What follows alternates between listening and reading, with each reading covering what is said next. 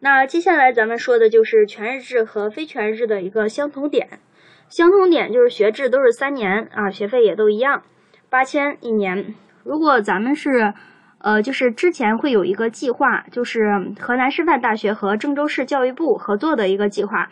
呃，如果你是郑州市在编的一位教师，啊，郑州市在编的教师的话，你去考河师大，如果你考上了，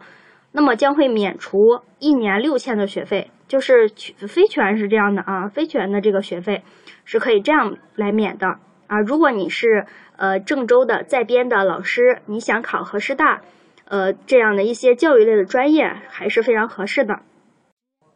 那我们的这个考试内容呢也是相同的，啊就初试啊、复试啊，呃不管你是全日制还是非全日制啊，你们的这个呃内容完全一样，而且学习的内容相同了，那它的这个毕业要求也是相同的。呃，到毕业之后呢，我们也会有。两个证啊，一个是毕业证，一个是学位证。那如果是非全的话，是加了一个“非”字儿。不同点也是有的，比如说上课的时间。上课的时间的话，呃，全日制一般都是周一到周五正常上课啊，周六日，呃，还有寒暑假都会放假。非全的话都是，呃，都是这个暑假上课啊，就是比如说我们考上了，呃，就是。比如说我们今年吧，我们今年考试了，初试过了，然后到明年三月份、四月份左右的时候，我们的复试也过了。那这个时候，我们在过复试的那一年的暑假就会开始上课了，就非全，就在那个时候上课，呃，不会耽误。就是如果是你是在编的老师啊，或者是别的别的什么专呃是什么工作的话，只要是你腾出来那一块儿时间，一般一般来说都是上二十八天的课啊，就结束了。然后奖助学金这一块的话，全日制都有奖助学金，啊，奖学金、助学金都有。非全的话，一般都没有奖学金和助学金。住宿的话也需要自理，嗯，还有就是说刚刚说的分数线不相同，啊，这是他们两个的一个区别。好，我们来再来看一下这个国家线，国家线，呃，它是一个最低线，啊，就是它是一个底线。如果我们没有考到国家线，我们就不要再考虑，呃，我要上哪个学校了，因为这个国家线就是最底线，你只有过了这个线，你才能去选择你想去的专业。那国家线，呃，这个是你可以看一下它的这个趋势是逐年递增的，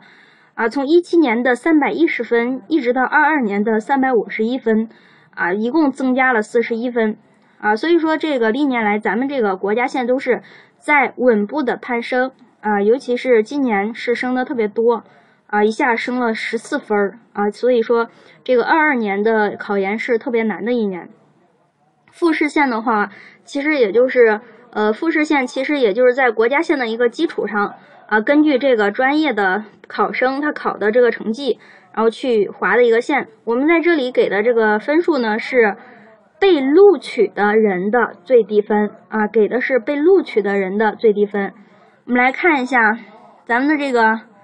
呃，二二年，啊，这个填反了啊。二二年的这个全日制的复试线是三百八十五分啊，三百八十五。然后这个二二年的非全日制是三百六十八啊，这个要反过来。然后你会发现，就每一年基本上，呃，就是这个全日制的分数线都会相对来说会比较高一点。那像今年呢是格外的高，呃，今年的全日制的复试线。就是最低分录取的，呃，录取的人里边的初试最低分达到了三百八十五分啊，所以说我们这个，嗯，考研的要求，或者是对我们的一个学习的认真的要求是越来越多了。然后这个是分数线逐年递增的。那咱们再看，呃，下一个内容就是招收的一个人数啊，这个招收的人数呢，也是。呃，有增加的这样的一个趋势，呃，从全日制来看是有增加的趋势。我们可以看到，在一八年的时候是录了四个人啊，一九年的全日制录了四个人，二零年的全日制录了九个人，二一年呢又多了一个人，其中还含有呃退役适应计划的一个人。然后也就是说，你看，再到二二年的时候就录取了十三个人。所以全日制呢，它也在努力的去扩大自己的一个范围，因为大家考的都实在是太好了，然后所以就嗯在扩招。非全的话，呃一开始其实他给的这个名额是五个人，然后，但是在二二一年的时候，非全日制就是，呃，开的这个口比较大，一下给了十个名额，啊，然后，但是在二二年的时候又少了很多，又变成了五个人了。然后这个是